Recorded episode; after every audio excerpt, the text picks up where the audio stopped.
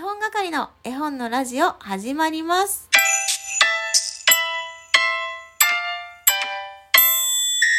こんにちは、絵本係のまこです。第2部、橋場美さんにまたまたお越しいただいてます。どうぞどうも、はしばみです。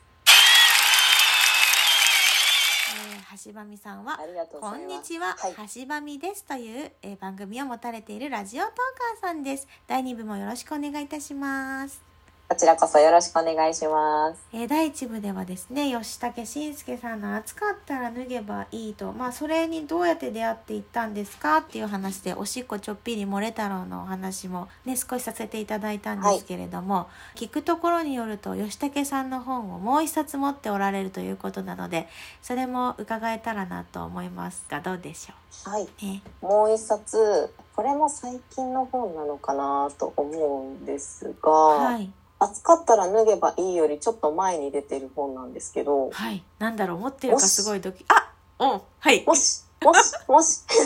もしもの世界。あもしもの世界もめちゃくちゃ大好きですね。これ、泣いちゃって、わかります。表紙からして他の吉武さんの本よりちょっとシンプルじゃないですか。うんうんうんシンプルなんですよ。うん。そうです ね。なんかね、他のとちょっと違いますよね。テイスト違いますね。うんうんうんちょっと立ち読みをしたんですね。はいあ吉武さんの本、うん。なんかうんうん違う感じの、違う提出の吉武さんの本があるぞと思って、うんうんで、立ち読みした時に本屋さんでボロボロ泣いちゃ って、うん。そうなんだ。でもうそのまま、あこれくださいって言いながら買った本なんですね。そうかそうか。でも本当にあ気持ちはめちゃくちゃわかりますね。 いや、わかります。うん。いやでもこれもね、大人に読んでほしいというか、そうですね。なんか大切なものをなくしてしまったり、壊してしまったりっていう経験って誰でもあるじゃないですか、うんきっと。はい。そこに寄り添う、なんか温かいお話だなと思って、うん。すごく大切な本の一冊になりましたね。嬉しいです。私なんかあら、持ってらっしゃる本と、私もね、吉武さんの本をねそんなにあと2冊ぐらいしか持ってないんですけど、うん、感じ方が一緒だなと思ってわあ、うん嬉しい。嬉しくなりましたでも本当にねなんだろうな私この前とあるオンラインでねゴミ太郎さんと吉武慎介さんの対談をね、聞く機会があってですねはい。あのすごく面白かったんですけれども、えー、あそんなのがあったんで吉武すね慎。介さんはこうはい。みんなと同じようにいかにはみ出さないか生きてこられた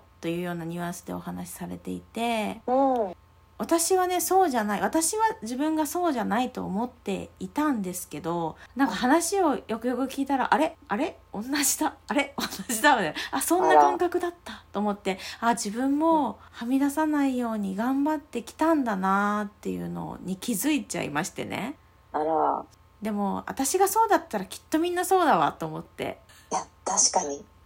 ね、でもこれはやっぱり自分のねその特性だったりとかもあるかもしれないけど、まあ、そういう社会の中でその時代に育ってきた子供時代をね過ごしてきた私たちゆえのものがあるかもしれないなとも思うんですけどねだからこの年代の人にはもしかしたらハマるというか ザクッと。うん来るんじゃないかなってうん、思いますね。そうですね。んえー、そうだったんだ。なんかそんな楽しそうな回があっただなんて。 そうですね今度何かあったらお知らせしますね何か見つけたらあぜひ的なのぜひともうんそうね暑かったら脱げばいいからね、はいちょっとあの脱線はしてしまいましたけれども私そう一つ言いたかったことがあってあの暑かったら脱げばいいね一番最初の見開きは暑かったら脱げばいいだけど一番最後寒かったら着ればいいってねいいですよね。そして着た二人お洋服を着た二人の背中で終わるっていうのが なんかうんうんうんうんそうほでっすね。こりするというかそうがこっからのメッセージを汲み取るとしたら進んでいくっていうか前に歩いていくっていううん感確じも、そう私は受け取りましたけれどもかに背中で語るってこういうことですねそ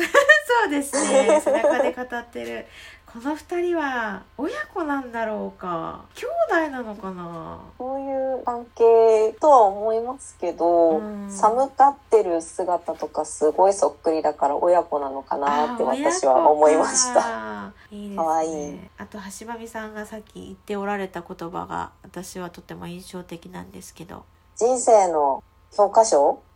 疑問形みたいな人生の教科書って言ってらっしゃいました。さっき言ったっけみたいな気持ちになっ てます。そう人生の教科書ですね。いやーでもな本んか当に学校じゃ教えてくれないからね。うんうん、なんか困ったら見て、うん。ヒントがどこかにあるって思える本だなーって思思。いますす。これ何パターンあるんですかね。えー、ちょっと今六一八数えてる九十十一十二十三十四十五ちょっと時間がもったいないか。十六十七十八十九二十二十一二十二三二十四二十五二十六二十七二十八二十九三十三十一ちょっと待って三十一ってことは一日一つ。なるほどうでどしょう。なんかあのこういうカレンダーあるじゃないですか。日めくりみたいそなう。そうそうそうそうそうそう。ありますね。教訓一が書日い一てあっ格て言みたいそうな。そうそうそうそうそういやーだからなんかこうやってパラパラってして今日はここって開いたところ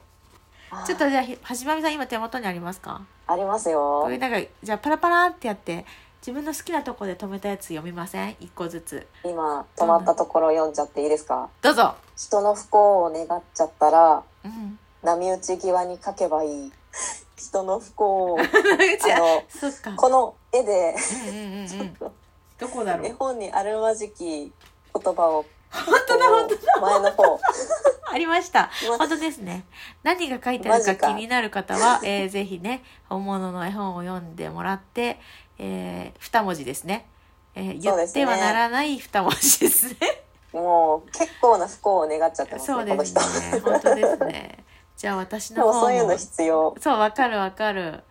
ねえどっかで吐き出さないとやっぱり溜まってしまいますからだってさ波打ち際に書いたら消してくれるもんねそうそれ私がやっ自ぱ分ポイントのなんだ気持ちは吐き出してますしね。そうですね紙に書いちゃうと残るからうんやっぱ波打ち際とか砂場とかそうですね。お風呂の窓とか通過するところにそうそうそうそうそうそうですねじゃあ私も行こう誰も分かってくれなかったらしばらくしまっておけばいい あ、なるほどねしまっておくのしかなんか正反対でしたねそうですね。うん吐き出すのと溜め込むのと。そうそうそ溜うめそ込うこれどうするんだろうしばらくしまっておいたら忘れちゃうのかなそれとも分かってくれる人が出てくる現れるまでそういうことかへえまたはなんか、この、誰も分かってくれないのところって、うんうん上司みたいな人が分かってくれなさそうな、はいはい感じじはゃいないはでいすかはいはいもしかしたらこの人、翻るかもしれない。そういうこと かなしばらく経ってもう一回出したら、あ、いいじゃんって言い本出当すかだもしれな本い。当だ本当だ原稿を持ってってる感じですもんねはい。って思いました。本当だあと時代もあるかもね時が流あそうれでてすね時代が変わると受け入れられるものっていうのもあるかもしれないですうね。わーなんかね一つずつ読みほどいていくとかなり深いところまで行ってしまいそうですけれどもそうなんですいや。ーまあ本当に楽しい奥深いなと思って楽しかっぜたひこの時間もそろそろお時間となりそうですああ、早い。ねえ早いですね ありがとうございましたいやとんで橋もない場美さんとはね絵本が好きという共通点でつながっておりまして今後ともまた絵本のお話できたらなと思います。ぜひともよろしくお願いします。はい、今日はありがとうございました。こんにこちちらは、橋ばみですから、橋ばみさんでした。ありがとうございます。はい、それでは、絵本係の絵本のラジオも以上です。ありがとうございました。さよなら、今日。